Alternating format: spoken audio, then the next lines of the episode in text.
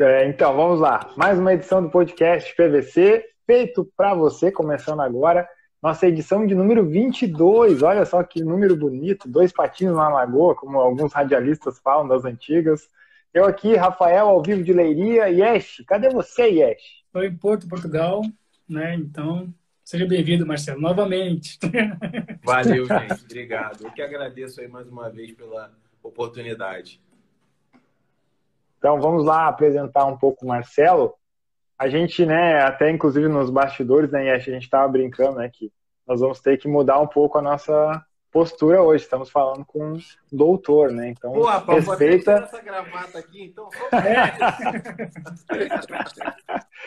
vamos respeitar porque o, o homem é advogado, ele conhece a lei. A gente não é, né? Como é que é? Não é fora da lei, né? Mas a gente não conhece a lei.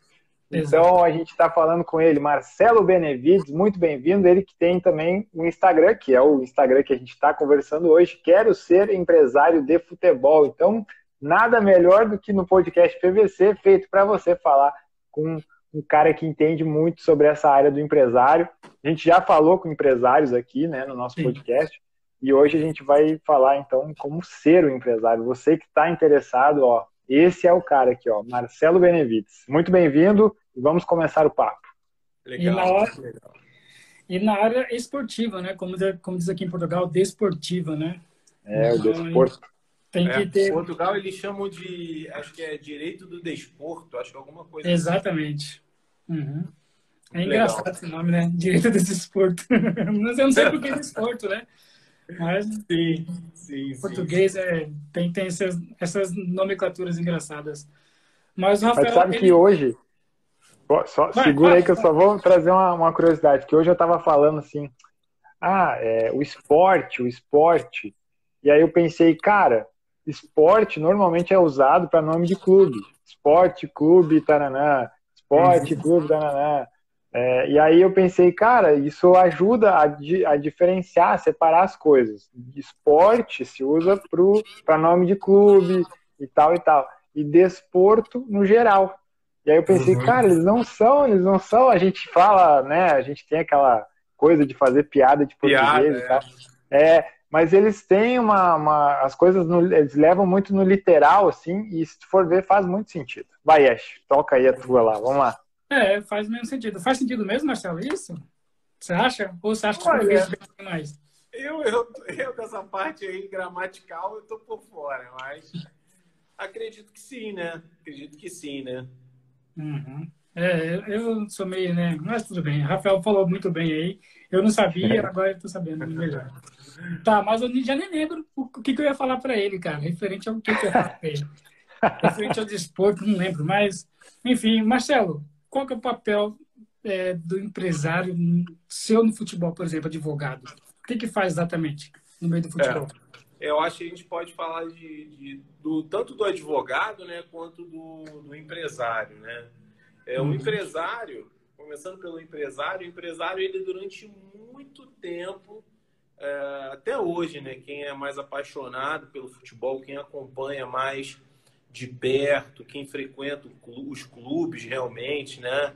Uhum. É, eu já fui muito de frequentar, hoje eu estou um pouco mais devagar, sou vascaíno. E é, por isso, está explicado. Já, já, fui, já fui muito a São Januário, muito mesmo. Hoje em dia, até por conta da pandemia, né? Mas mesmo, mesmo antes da pandemia, não. E acompanhava ali os bastidores, aquelas questões políticas, né? e acompanho alguns sites que falam, fóruns, né, que falam sobre o Vasco e tal. Eu acredito que muitos torcedores que é, é, são apaixonados aí, eu estou vendo aí que o, o Rafael é, é, gremista, né? É. Então, e, e, você torce São Paulo, né?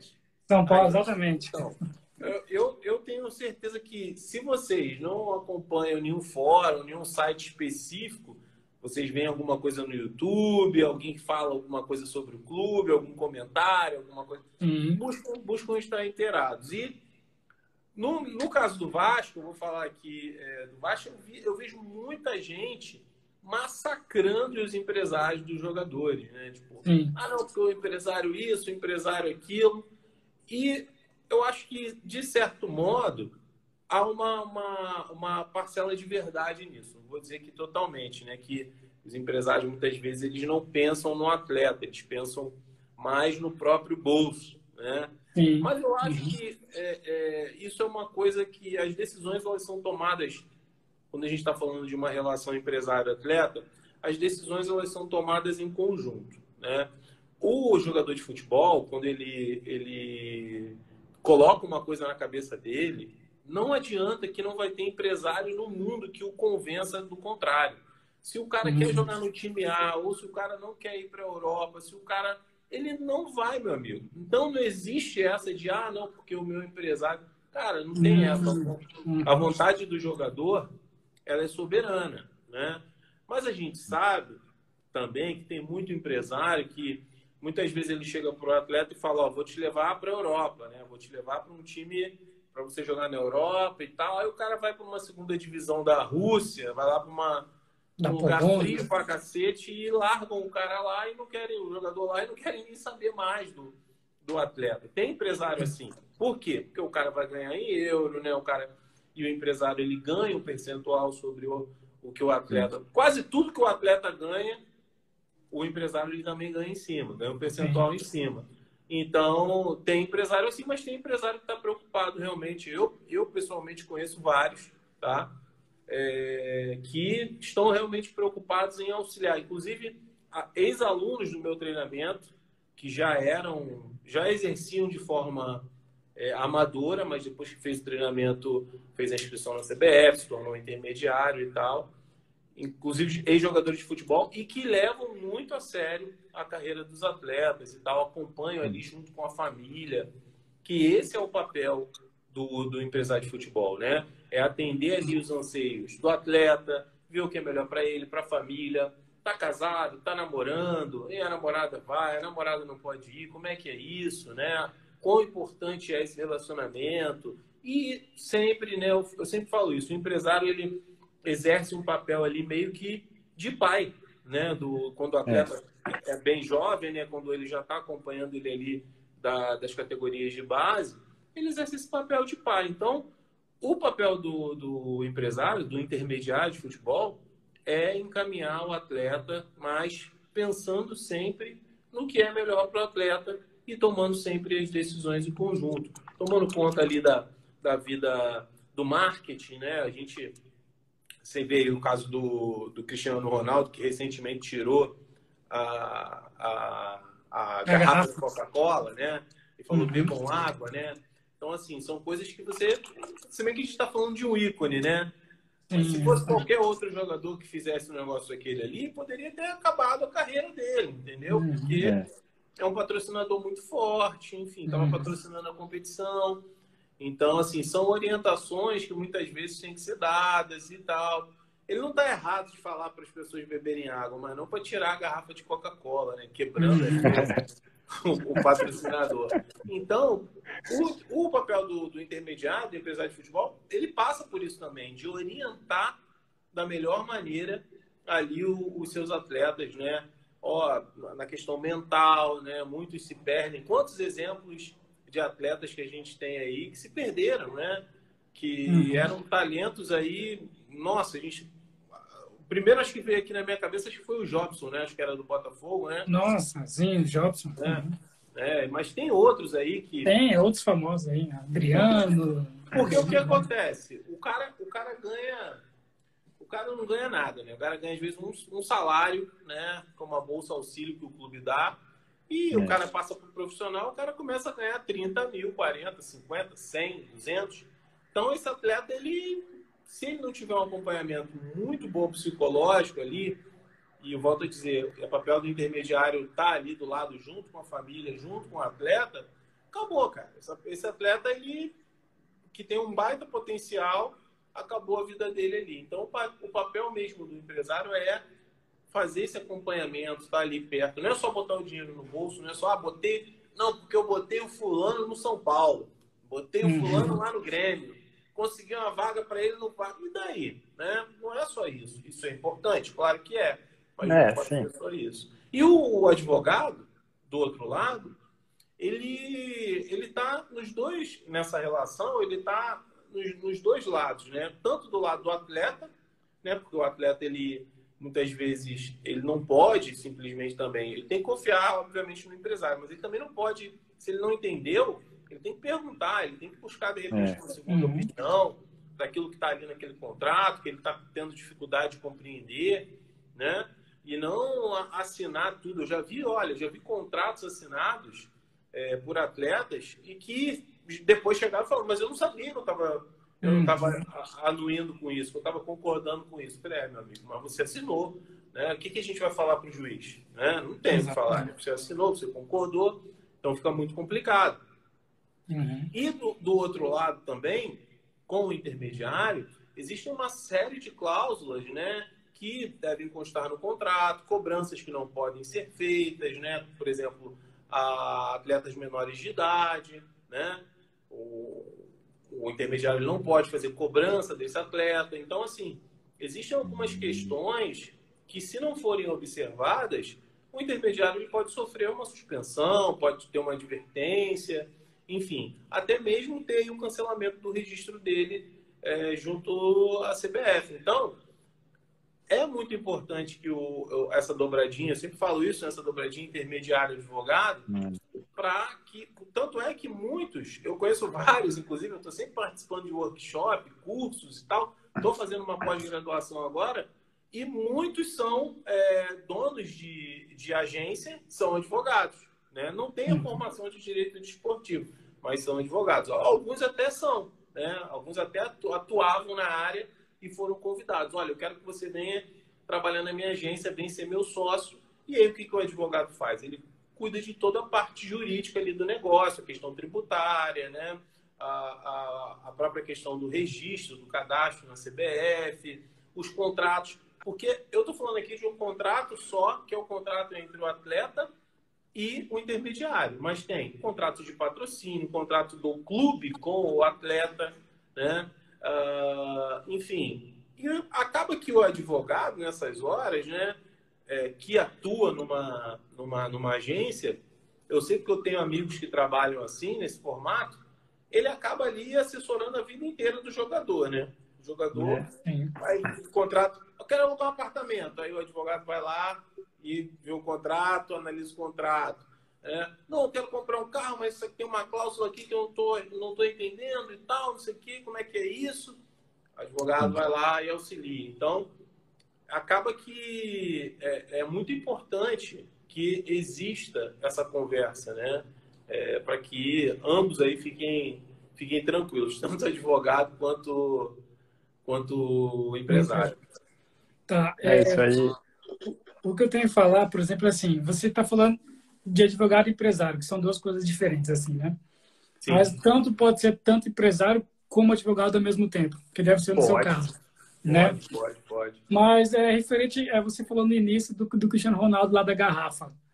É, será que depois que ele fez aquilo, é claro, porque, porque o Cristiano Ronaldo ele é um cara, né, de, é o maior é, é do Instagram, né, o maior do Instagram, tem toda a mídia em cima né? dele, é diferenciado. O cara é, é fora da caixa, né? Mas depois, não rolou alguma coisa interna? Será, ô, oh, cara, você fez errado isso, é, era do Coca-Cola, que patrocina cara, né? Eu acho que não. Não, eu não rolou. eu acho que eu acho que ele tá pouco se lixando para isso, né? Acho que ele não tá hum. nem aí, entendeu? Ele não tá nem aí, né, cara? Tu, pô, tu imagina, o cara já ganhou um monte de bola de ouro, né?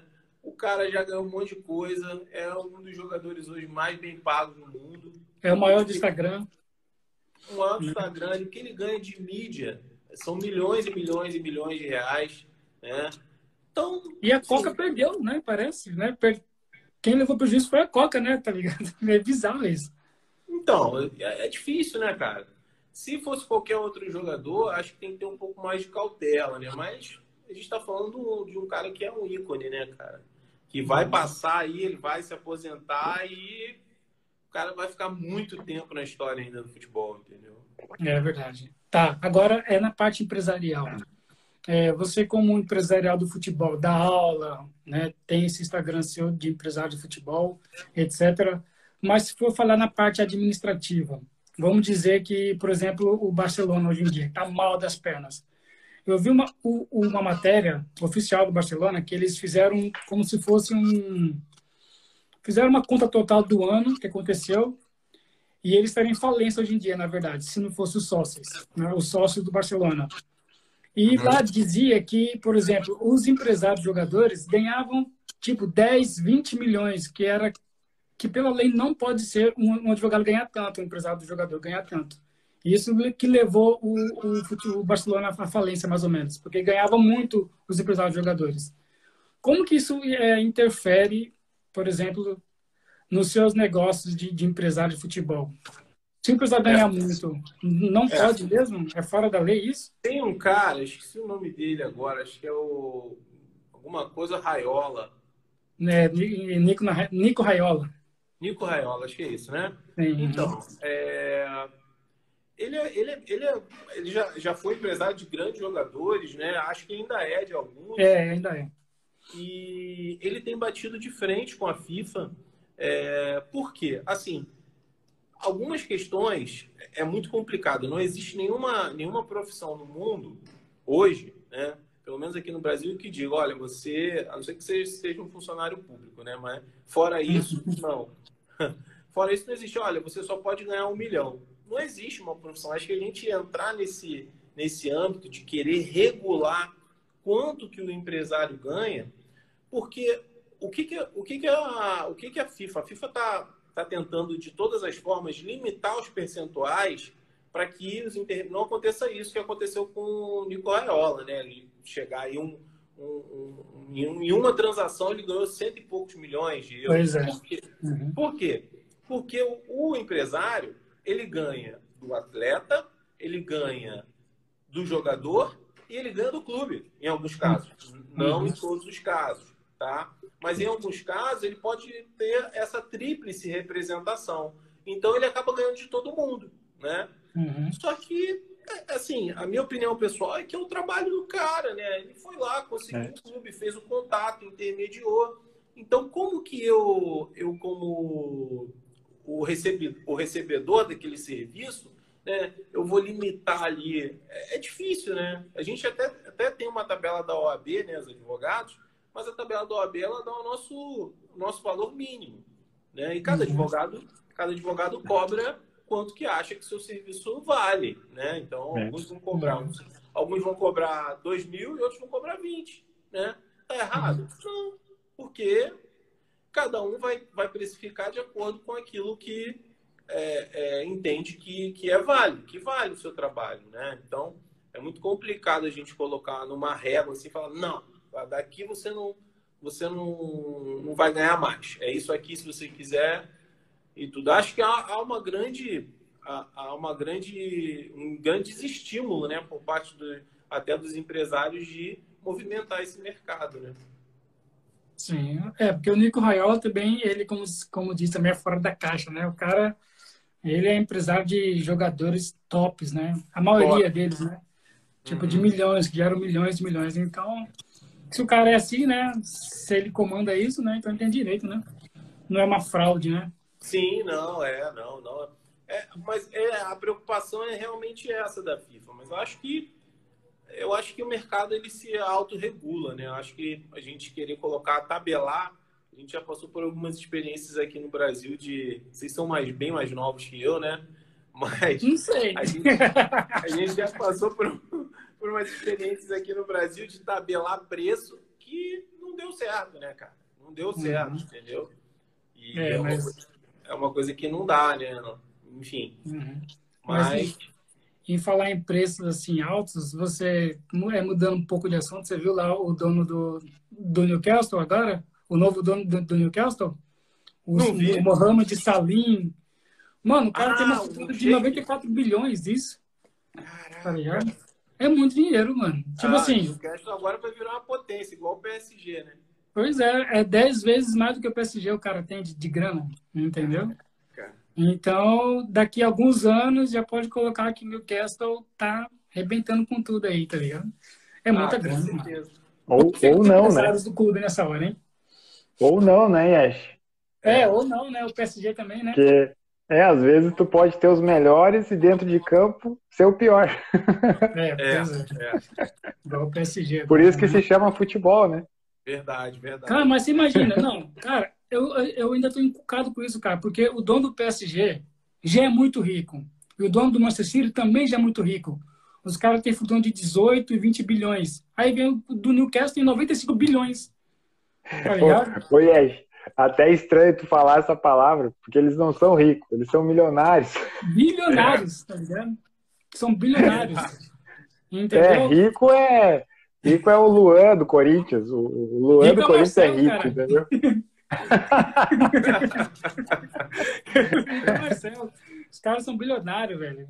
Cara, mas, mas isso não mexe, não mexe com vocês, não. Comigo mexeu muito forte esse negócio de não quer ter tanta grana assim, cara. Eu acho muito, muito bizarro isso. É, é muito dinheiro pro futebol, ah, entendeu? Vou, vou, te falar que cifras não me surpreendem mais no futebol. Do que eu já vi de cifras no futebol, nada mais me surpreende. Pois é. perdeu, é. para mim, para mim, perdeu o controle. Tipo, passou do, do, do normal. Assim. Tá, mas agora perdeu mais ainda, eu acho, tá ligado? Porque se o PSG já perdeu o controle de, de tanto dinheiro que a gente vive ouvindo que o PSG, nossa, tem muita grana, não sei o quê. Agora vem um cara que é 10 vezes mais rico do que o PSG, cara. É de, de ficar louco, mano. Tá ligado? Ah, vamos ver também é. se ele vai colocar dinheiro no clube, né? É, é. tem isso também. Ele pagou pelo clube e outra? 300 milhões de euros pelo clube. Tá ligado? 300 milhões, é muito é. pouco. Caraca. É, eu tinha ouvido 2 bilhões. É, mas é 2 bilhões de reais. Entendeu? Não, era, era em dólares. Não, é em reais mesmo. Ele, ele pagou 300 milhões de euros no, no Newcastle, que daria uns é. 2 bilhões de reais.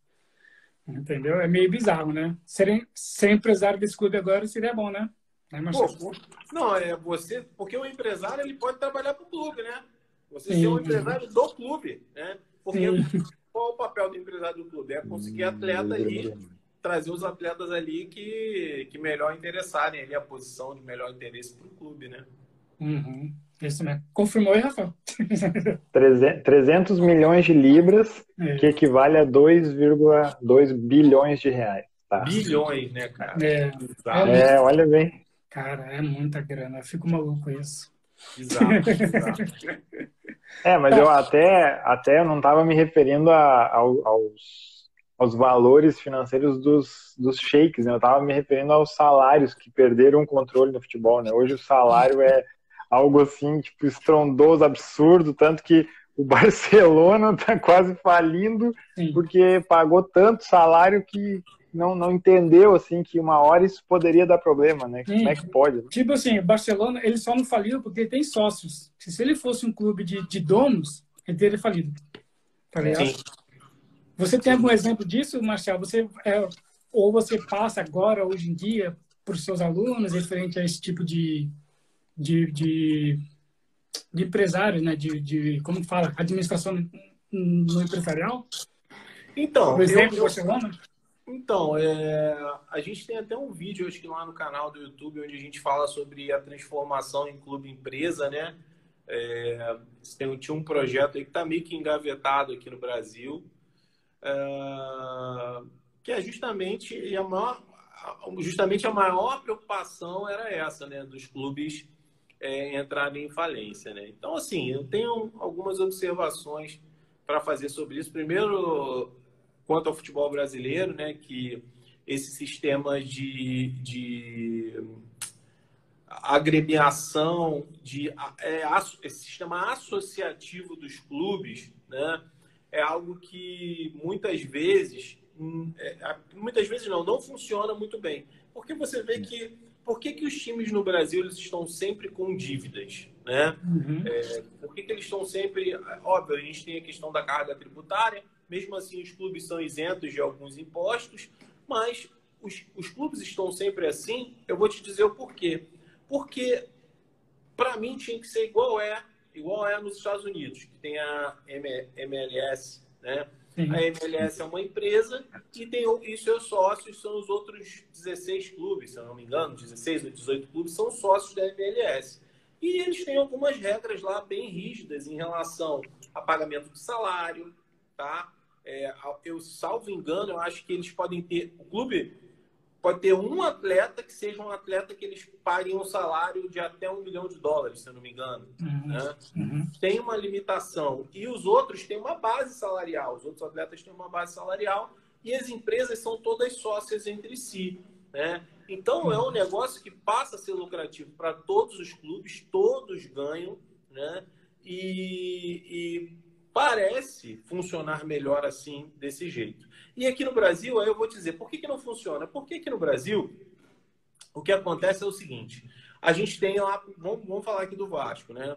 A gente está lá com o presidente agora, com o Salgado, né? E aí, quando esse cara entra, ele tira toda a equipe anterior e coloca a equipe dele. Então, se estava sendo desenvolvido algum projeto financeiro, se estava sendo desenvolvido algum a, a projeto na base, se estava sendo desenvolvido algum projeto de médio e longo prazo, esse projeto muitas vezes é colocado na gaveta. Por quê? Porque outra pessoa entrou, assumiu, pegou, renegou aquela dívida, empurrou, botou dentro da gaveta e falou: foda-se, eu não vou pagar. É. Entendeu? É. Então, não tem uma seriedade dos clubes, né? É, assim, o Flamengo teve aí, o, o, acho que foi o Bandeira de Mello, né? que eu acho que foi o cara que conseguiu, meio que conseguiu resolver o negócio lá. Mas parece que agora já, tá, já não está mais tão bom, né? Uhum. Parece que o clube já está ficando com dívidas. Então, então, então, a gente vê isso, é, é, é cotidiano. Então, por quê? Por conta dessa dessa questão do clube ter presidente, você tem que votar, o sócio vota e tal, não sei o quê.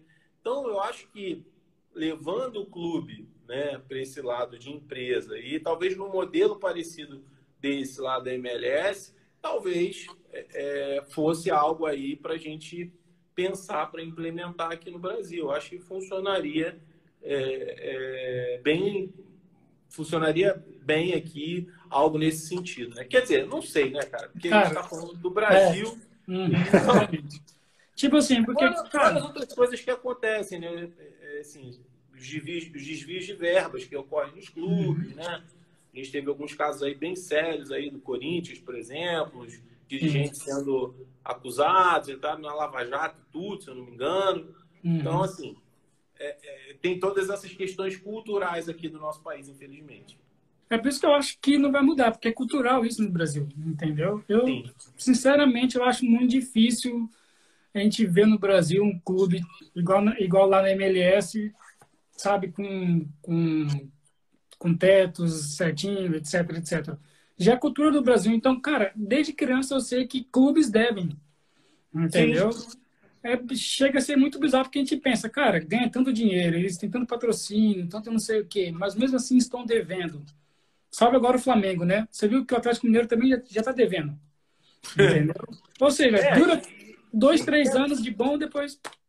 É, eles ficam contando com, com, como diria minha avó, com ovo na bunda da galinha, cara. Porque, uhum. é, não, a gente vai ser campeão para saudar aqui, vai ter uma boa premiação, e aí quando não é campeão, já era, meu uhum. amigo. Já era. Entendeu? Porque não chega. Se é eliminado logo ali, você tem um rombo no teu orçamento ali, como é que faz para suprir isso? Mas quantos Ó, empresários aceitam isso? na hora. Se ele sabe que pode acontecer isso. Não, o empresário do jogador, o jogador ele vai receber, porque a gente tem uma coisa aqui no Brasil chamada consolidação das leis trabalhistas, né? A CLT.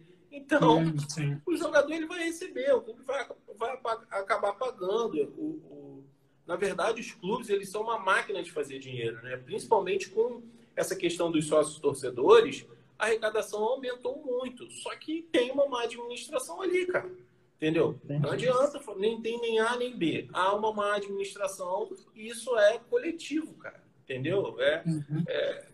Primeiro que eu, eu acredito numa coisa também que aqui no, no, nosso país a gente não é muito bem educado financeiramente, né? A gente não tem uhum, essa sim. educação financeira desde criança, que tem que separar uma parte do dinheiro, que tem que fazer um orçamento e tal uma outra pessoa recebe esse tipo de educação, né? Mas a gente, cara, a maioria das pessoas, né? Não vou falar a regra geral, mas a maioria das pessoas. E isso acaba.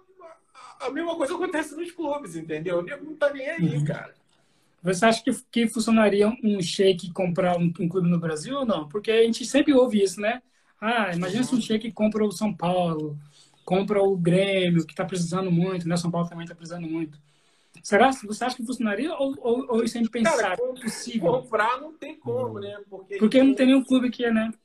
Porque a gente está nesse sistema, eu esqueci o nome agora, acho que é confederativo, não me lembro agora o termo correto, né? Mas ele pode vir como um grande investidor, né? É, é, do clube aí, em troca de patrocínio, em troca de divulgação da sua marca. Isso daí eu acho, eu acho interessante. É, tipo assim, eu acho que não tem lucro muito no Brasil. É que eu acho. É. é Entendeu? Já Porque teve, imagina. Já, já, teve, mas hoje em dia eu acho que as pessoas têm muito medo de investir aqui, né, cara, por conta uhum. da insegurança política, né? Enfim. É, então há um medo muito grande dos, dos, investidores de colocar, colocar o dinheiro aqui, vir para cá, né? Olha só, uhum. uma pessoa aqui fez uma pergunta, ó, a Samara. Ela uhum. falou: fala sobre o teu treinamento de intermediário.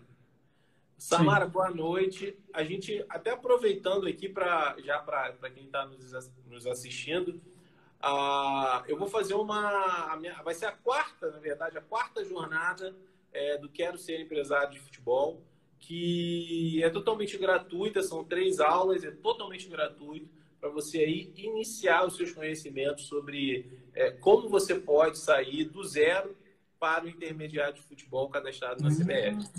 Então, vai ser no dia 8, 10 e 12 de novembro. Quem quiser se inscrever, tem uma lista de espera que está no meu, no meu, na minha bio. Então, é só clicar lá e se inscrever para participar. Rafael, vamos participar. é, sabe que eu andei pesquisando para saber como é que funcionava para ser intermediário aqui em Portugal, né? Legal. E aí eu vi que tem, tem algumas coisas ali, tipo um valor que tu tem que pagar, aí depois tu tem que ter um, um seguro. Não é seguro de, tipo, é um não vou saber explicar. De responsabilidade civil. Isso, obrigado, Marcelo. é isso aí, tem que ter. E aí não se faz em qualquer seguradora, não. Tem que ser uma específica, assim. Então eu, eu vi que tem, tem um valor ali que tem que investir anualmente, então eu pensei, é, no momento não dá, mas talvez mais para frente. Legal. É no Brasil é, assim também? Então, no Brasil como é que funciona? É, muitas pessoas, essa é uma pergunta que todo mundo faz lá no canal, no, no canal, no, aqui no Instagram, perguntam, quanto custa ser um intermediário de futebol? Olha assim, cara, a gente tem que pensar sempre que ser intermediário de futebol é uma profissão, né? É uma profissão como qualquer uhum. outra. Então você precisa Sim. investir na é. tua formação como intermediário, tá? Mas fora o teu investimento em, em cursos, em estudar para ser um intermediário de futebol, tem as taxas anualmente que você vai ter que pagar. Que taxas? Vai ter que pagar a CBF. Né? A CBF uhum. hoje tá, ainda está em 3 mil reais anuais que você tem que é. pagar a CPF, tá? E uhum. além disso, tem um seguro também, que é, como em Portugal, o seguro de responsabilidade civil, que você tem que fazer todo ano, é anual. Então fica mais ou menos aí 1.500, 1.800, depende muito, né? Porque você pode mudar algumas coisas lá, é, aumentar é. a cobertura em relação a. quero um seguro de 3 milhões. A CBF fala para você ter um seguro de 400 mil reais, mas você pode botar de 3 milhões, porque Caso né? você erre em algum momento com o teu, com o teu cliente, a cobertura que você vai ter vai ser de 3 milhões, né? Então, se te, teve um prejuízo de 2, beleza, você está lá coberto pelo seguro. É...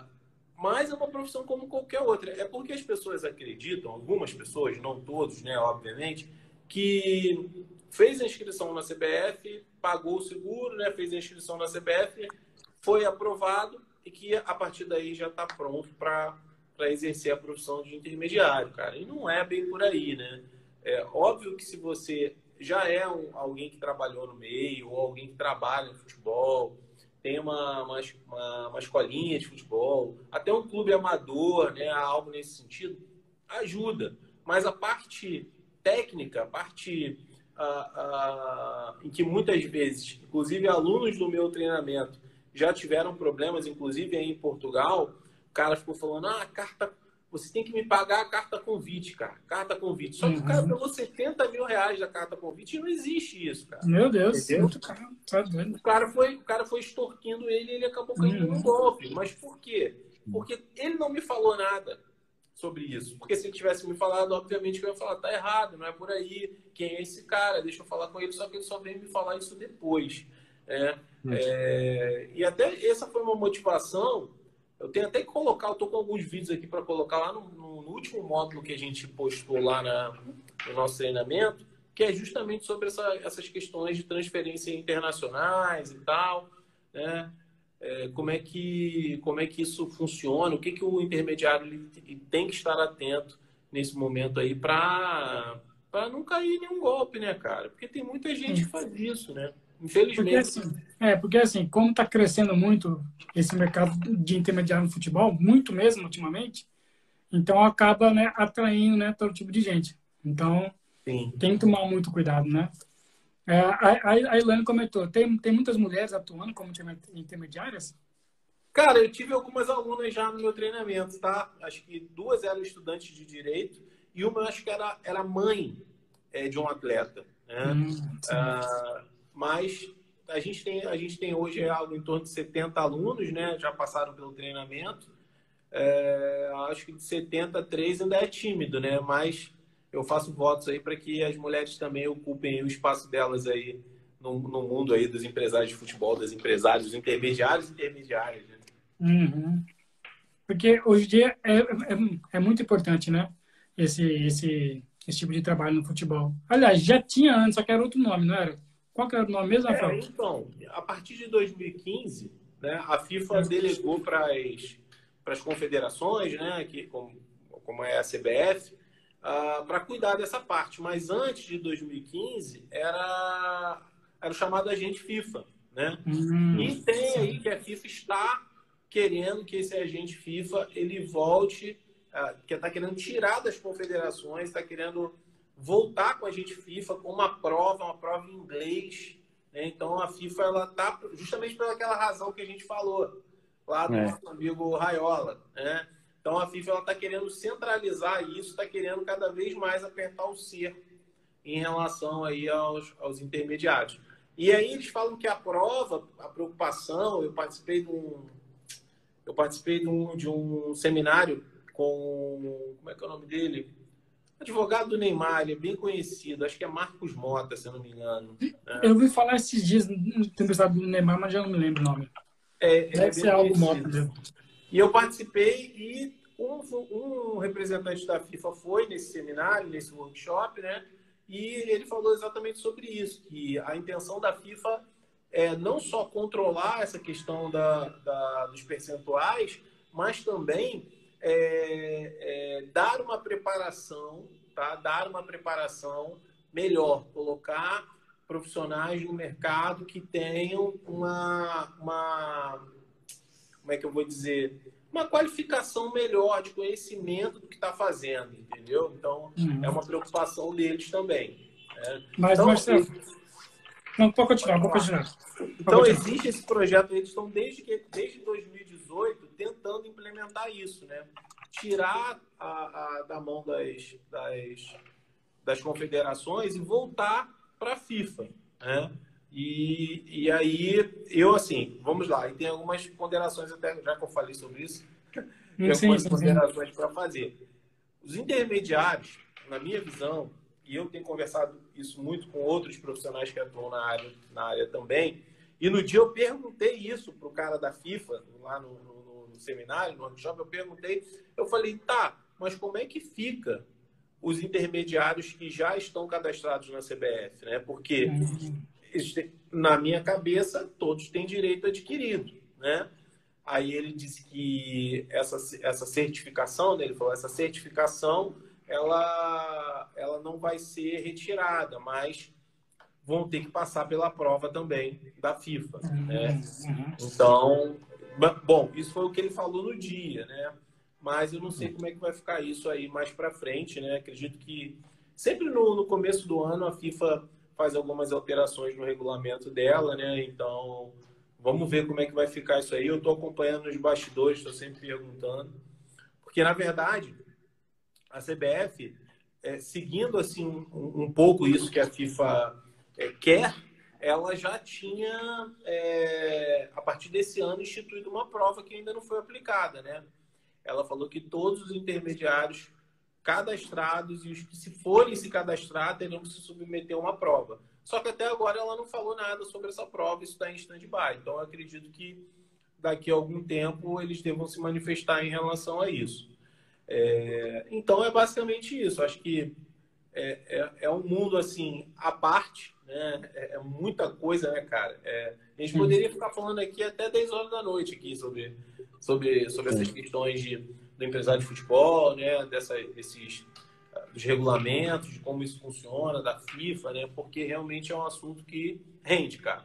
Tá, sim, é, mas essa era uma das dúvidas minhas. Não sei se eu vou querer prolongar mais um pouco sobre isso.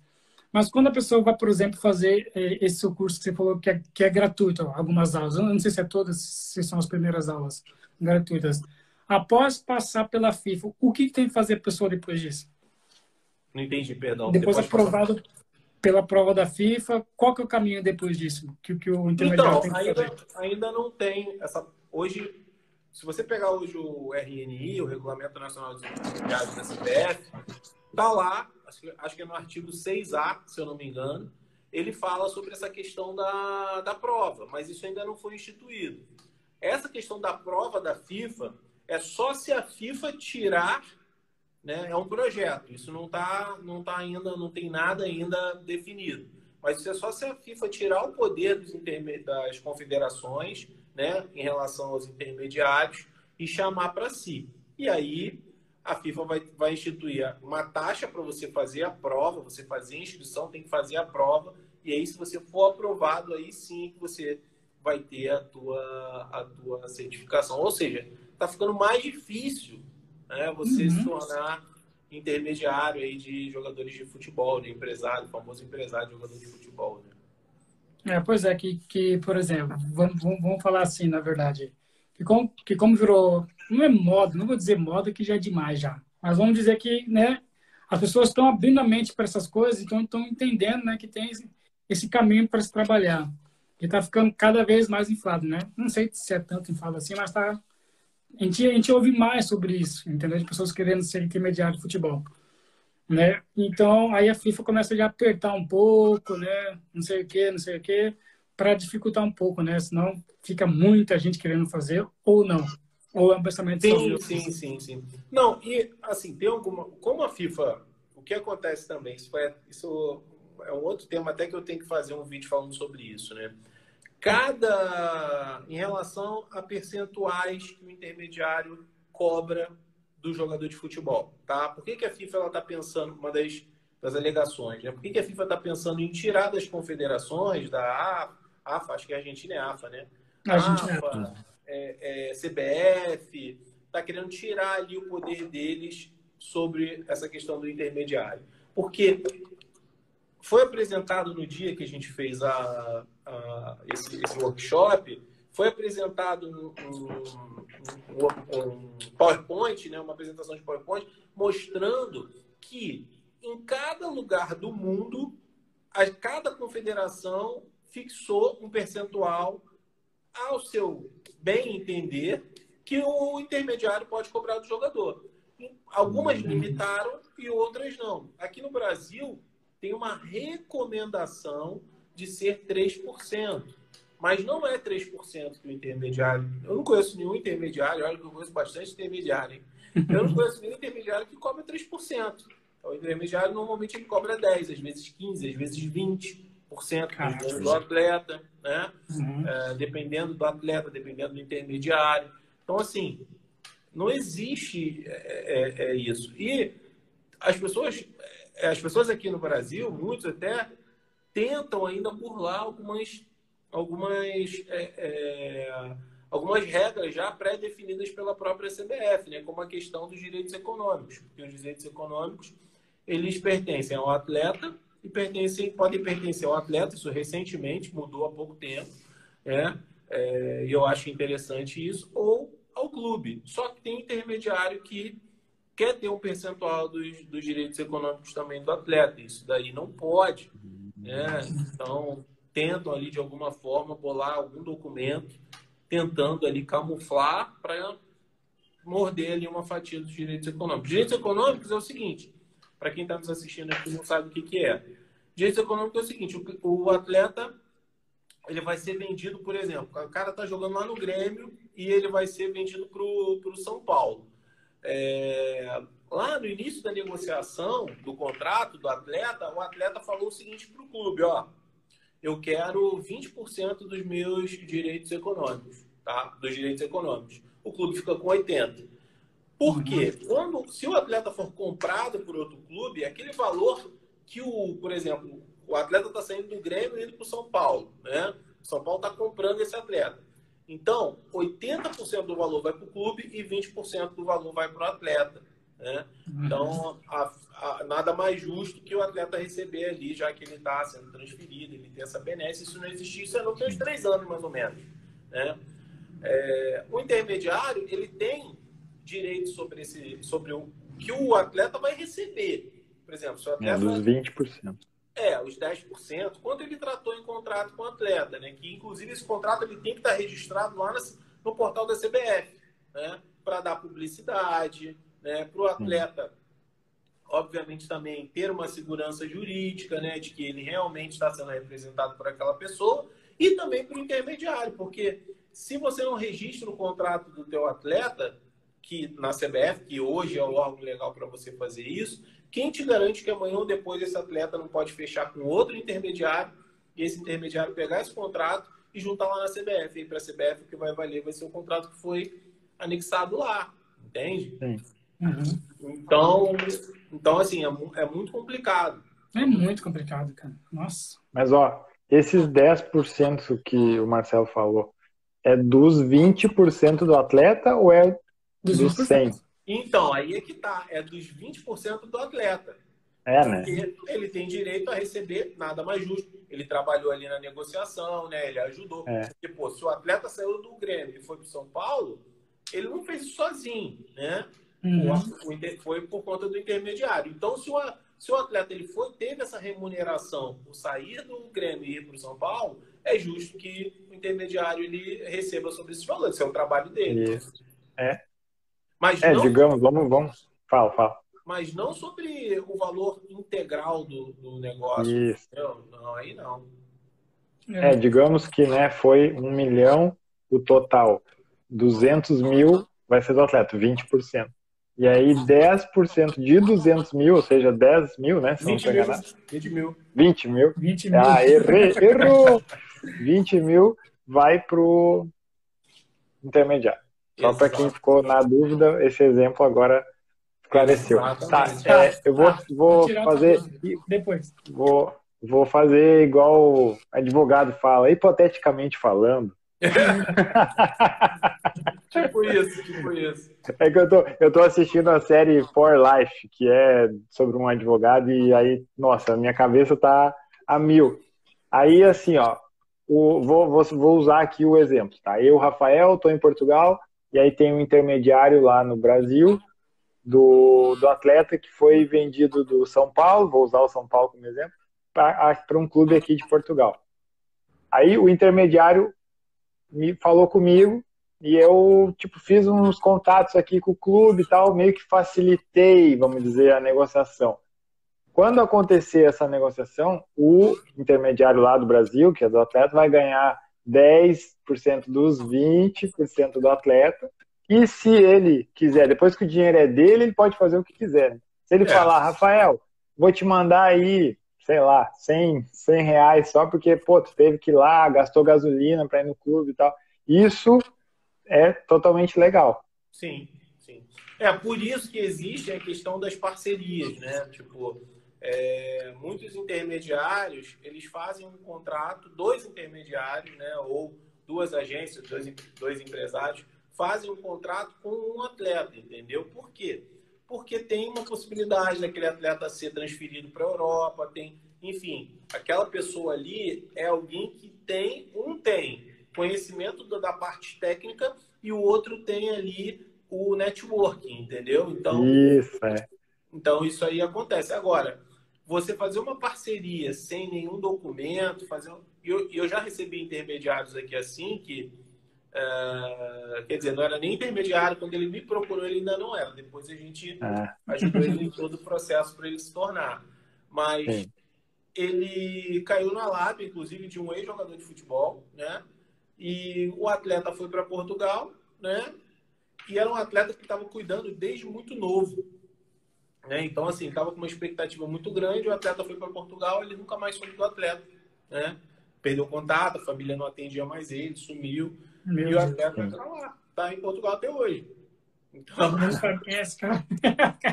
e ele ficou com o famoso que a gente chama direito de calçada, que é, que é sentar na calçada e chorar. É. mas como isso é possível acontecer hoje em dia, cara? Hoje em dia. Cara, porque ele acreditou, ele, ele acreditou, ele foi ali, na, as pessoas, a pessoa que falou para ele também, uma pessoa conhecida e tal, ele acreditou, não, vamos fazer sim, você vai receber, não, e tal, não, fica tranquilo e tudo mais. E, tipo, o cara deu tudo para esse garoto, entendeu? Dava, deu carro, tirou a família de uma comunidade, colocou ele num apartamentozinho, eles num apartamentozinho, ele tava num clube aqui do Rio de Série A. E era uma promessa, né? Enfim, não, hoje eu não sei mais como é que tá, enfim. Mas já era. Cara, bizarro isso, né? Que o intermediário fez, fez isso. Tá ligado? E tem empresário, tem um monte de coisa. Cara, né? tem muito isso, tem muito isso. Porque se você não souber como é que a roda gira, tá. Tá, mas, tá Marcelo, você é o empresário trás. e o intermediário, eles estão andando juntos ou é um só? Cara, eu, eu costumo fazer a seguinte distinção, tá? Eu falo que o empresário é aquele cara que ainda não é intermediário. Ele Muitas vezes ele atua no mercado, ele tem um filho, ou ele é um ex-jogador que está ajudando alguns atletas. Ele é um empresário, ele está ali no amadorismo, né? Mas hum. o intermediário não. O intermediário é o cara que já é profissional do negócio. Né? Ele é já saiu ali do, do. Já passou a, a primeira fase, já está na segunda fase ali do negócio. Entendeu? O empresário hum. é alguém que ainda está buscando isso.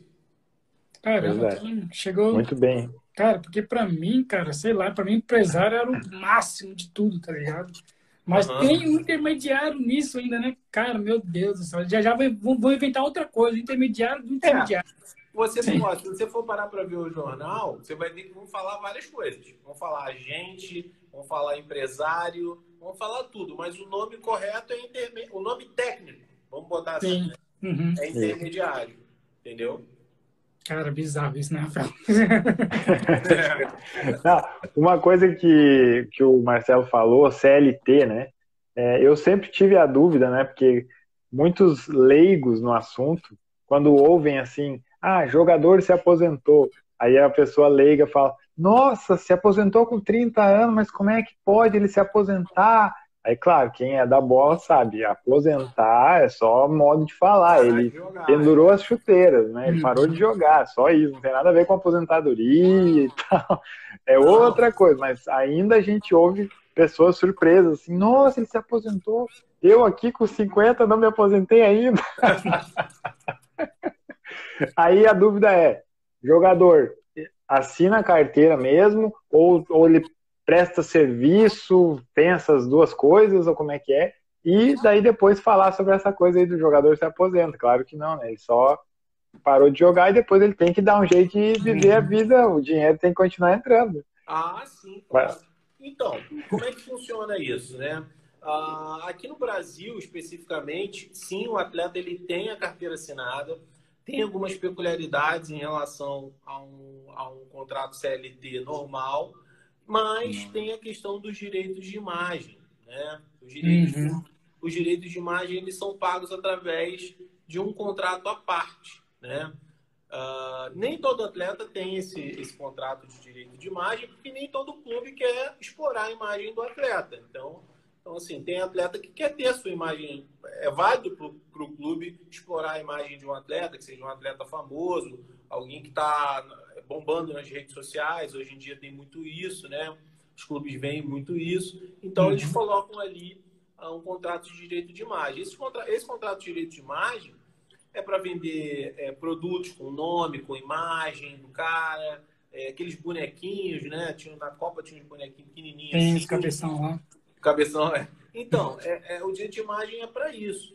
Só que isso já foi, hoje em dia está mais tranquilo, mas isso já foi um grande problema, porque muitas vezes os clubes, eles para fugir da CLT, eles queriam colocar tudo no contrato de direito de imagem. Então, isso é que ah. dá problema. Então, há uma limitação, porque senão se torna um contrato aí uh, abusivo, né? E que o atleta ele pode sim acionar a justiça. Aí, ah, vou pagar 50% de direito de imagem e 50% de uh, salário, né? Com todas as uhum. garantias, uhum. né? FGTS e tudo mais. Não, não pode. Entendeu? Tem que ser. Mas hoje, hoje em dia, com, a, com as redes sociais, é claro que é diferente do que é 20 anos atrás. Ah, referente a, a, a dia de imagens. Porque o, o que, que afetou hoje em dia, por exemplo, o jogador que tem dia de imagens de, de televisão, de patrocínio, de marca, mas ele quer ter a rede social dele só dele sem entender nada. Isso interfere em alguma coisa porque ele porque na rede social ele vai querer fazer o que ele quiser. Entendeu? Uhum. Isso afeta alguma coisa em direito então, de imagens hoje então, dia? Isso vai muito, isso vai muito de contrato para contrato, né? Você vê que na, na pandemia, muitos jogadores, eles, a maioria, né, utilizaram muito as redes sociais, inclusive para falar do clube, para apoiar o clube, né, nos uhum. projetos de sócio-torcedor e tudo mais. Então, o clube, ele acaba utilizando esse atleta, a força desse atleta que ele tem nas redes sociais, para deixar o público dele mais engajado, né? Porque a gente não estava tendo jogo, a gente não estava tendo nada, né? Então, assim, o principal ali instrumento que o clube, que o clube tinha para não deixar ali a, a, lembrança morrer, né? E manter ali os sócios também ainda pagantes ali nos seus, nos seus planos, né? eram os próprios jogadores. Então, muitos clubes, eu vi várias lives assim, muitos jogadores falando do clube, né? sorteando camisa, né? Isso aí tem uhum. muito, cara. Então, é, é, tudo isso aí é uma, é uma, é uma parceria que o, que o clube faz com o atleta. Nesse né? contrato, o contrato de, de, de imagem, ele é justamente para isso, entendeu? Então, eu acho de suma importância. E quem estiver dominando as redes sociais, às vezes o cara nem é um jogador tão, tão top, mas ele é um cara é, dedicado, assíduo, família. Uhum. Tudo isso aí conta né, para o clube querer vincular a imagem do atleta junto a eles. Né? É, porque tem muito jogador hoje em dia que é streamer, né? Twitch, YouTube, né? Ao mesmo tempo. Exatamente. exatamente. Aí eu fico pensando, caramba, será que isso não prejudica a imagem dele com o contrato do clube? Mas você já explicou, né? É tudo conversado, né? Etc, etc. Sim. sim. Hoje em dia é complicado com redes sociais, hein? Tem muita treta acontecendo aí, né? É, tem que ter cuidado, né? Ó, o José cuidado. Cícero falou: qual é a validade de um pré-contrato para o exterior com o clube. Eu não entendi muito bem. É, por exemplo, em 2001, o Paris Saint-Germain fez um pré-contrato com o Ronaldinho e depois, quando acabou o contrato com ele, do, do Grêmio com ele, ele pegou, fez a mala e veio para a França jogar no Paris Saint-Germain. E aí ele está querendo saber se esses pré-contratos com os clubes do exterior, exterior. Qual, é, é, qual é a seriedade, na verdade, eu vou usar essa palavra, é. né? Qual a seriedade disso? Vale mesmo? Cara, então, vale, porque o clube, na verdade, ele faz esse pré-contrato, por quê?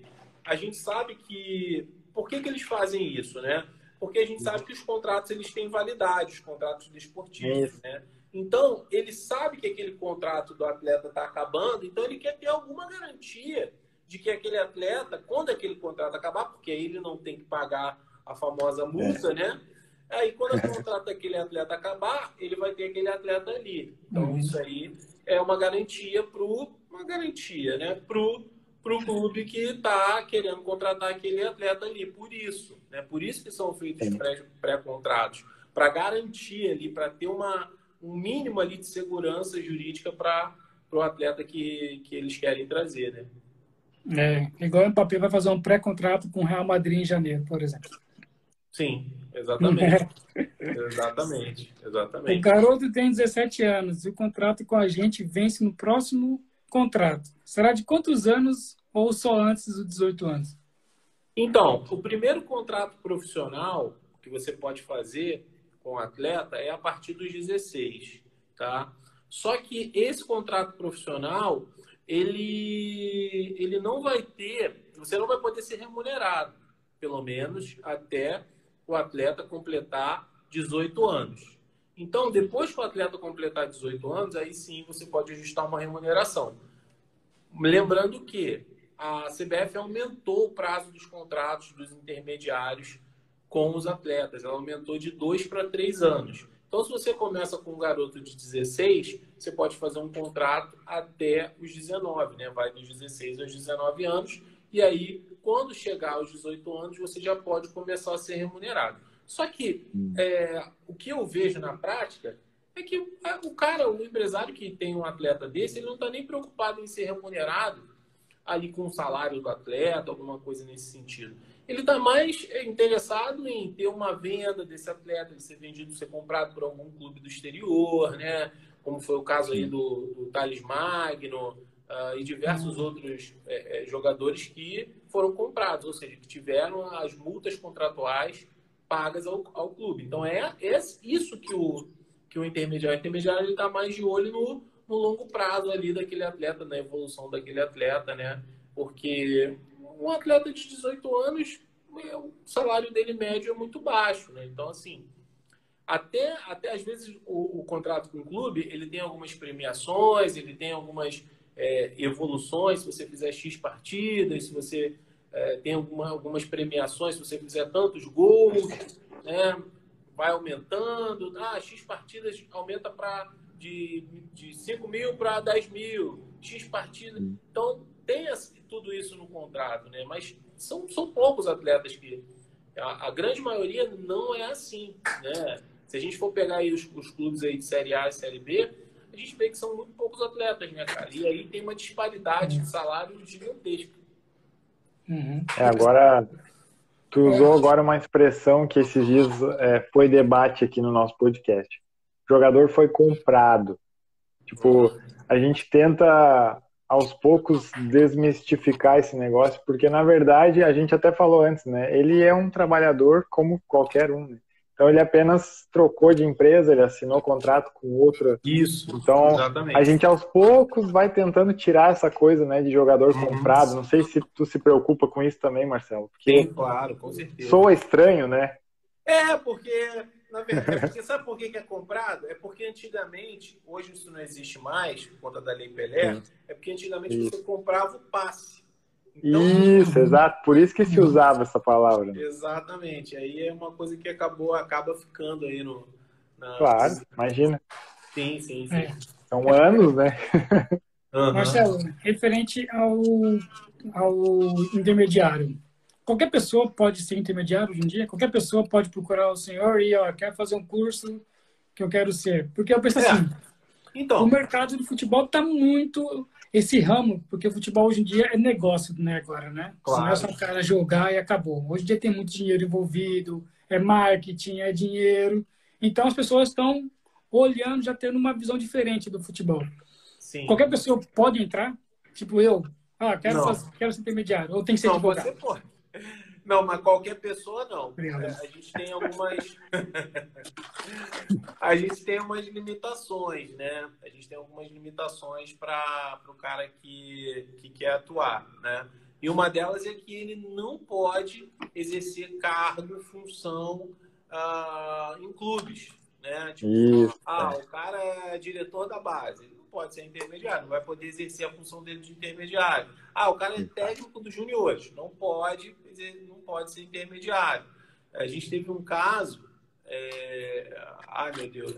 O empresário pode ser intermediário? Era, acho que ela era juíza, né? Acho que ela era juíza, juíza de futebol. Falei, não pode. Então, assim, tem algumas limitações é, nesse sentido, né? Você não pode estar ali envolvido diretamente com o futebol. Uh, mas até para isso tem algumas soluções, né? Que, é, é jurídicas, né? Moralmente talvez não sejam tão, tão legais, mas jurídicas sim, que, que algumas pessoas fazem. Uma pessoa ela tem ali, uh, exerce alguma função em algum clube e ela abre uma empresa através de um terceiro, né? Como ele tem uma informação privilegiada, esse terceiro ele acaba ali é, exercendo essa função. Mas isso pode dar uma uma merda danada. Então, assim, eu não uhum. aconselho é, que isso seja feito de forma alguma. Mas muita gente faz. Né? Muita gente faz, porque não uhum. pode.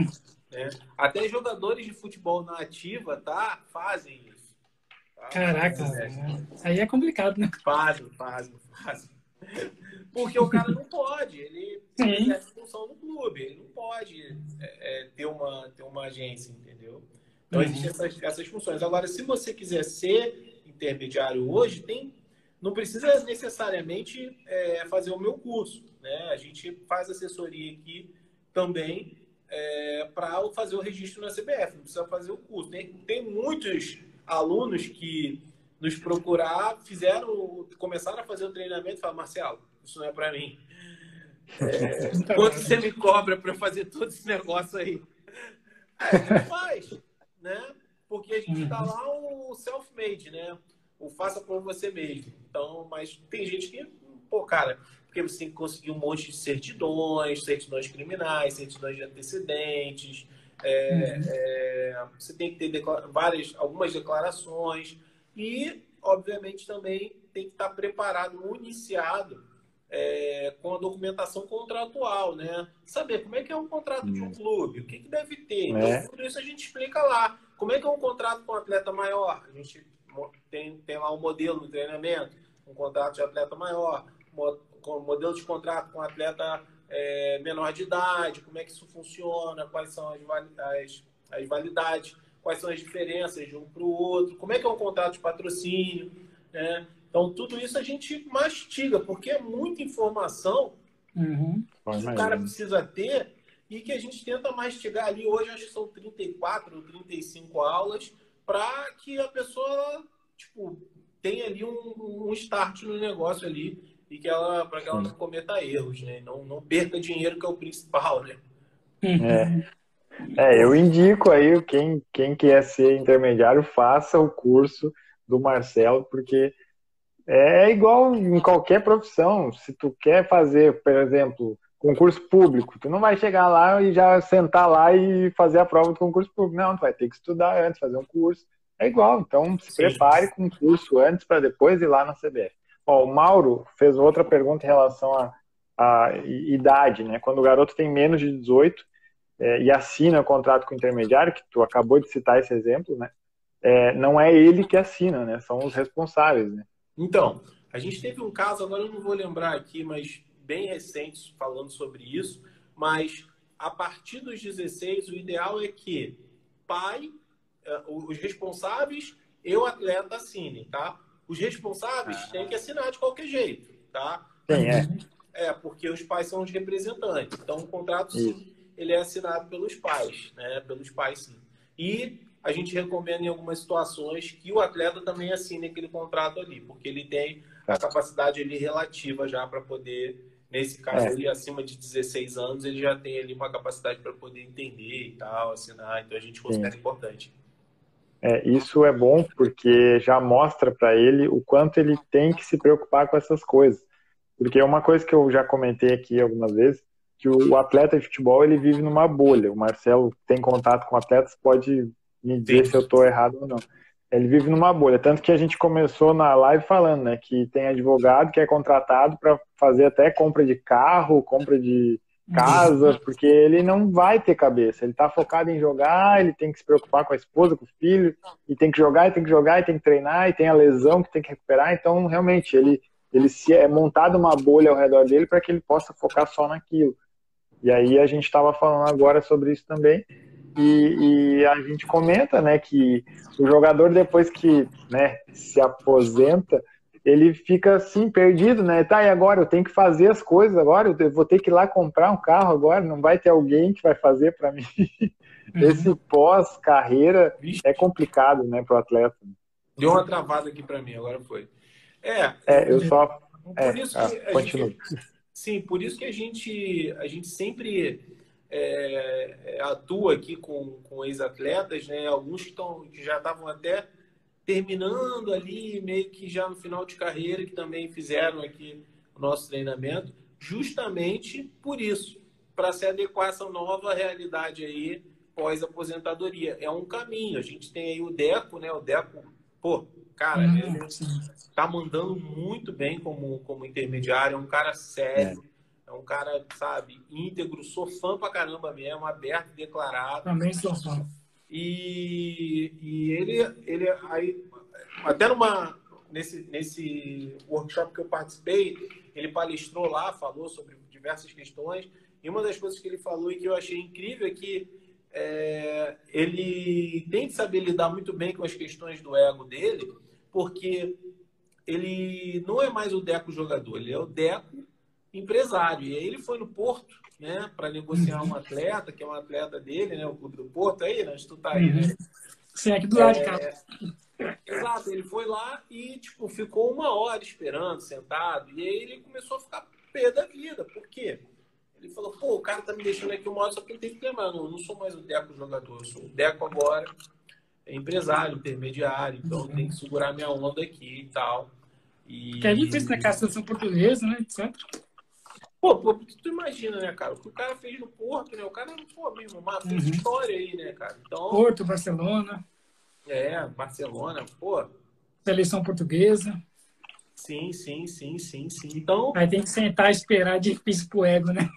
É difícil, né? Mas ele realmente ele tá, ele tá muito bem aí, tá com vários atletas e ele tem esse perfil de conciliar, né, com o atleta, né, de tipo, trazer o atleta, tirar o atleta da bolha, né? Como o Rafael falou aí, tirar o atleta da bolha, uhum. né? Tipo, meu amigão, não é por aí não. Eu já sei como é que é esse negócio aí, eu já andei por esse caminho. Trazer o atleta para ele. Isso aí é super importante, né, cara? Uhum. É importante mesmo. Então, Rafael. É, já, já vamos para os acréscimos aqui. O, acréscimos. o árbitro já levantou a plaquinha dos acréscimos. Já vamos para a finaleira.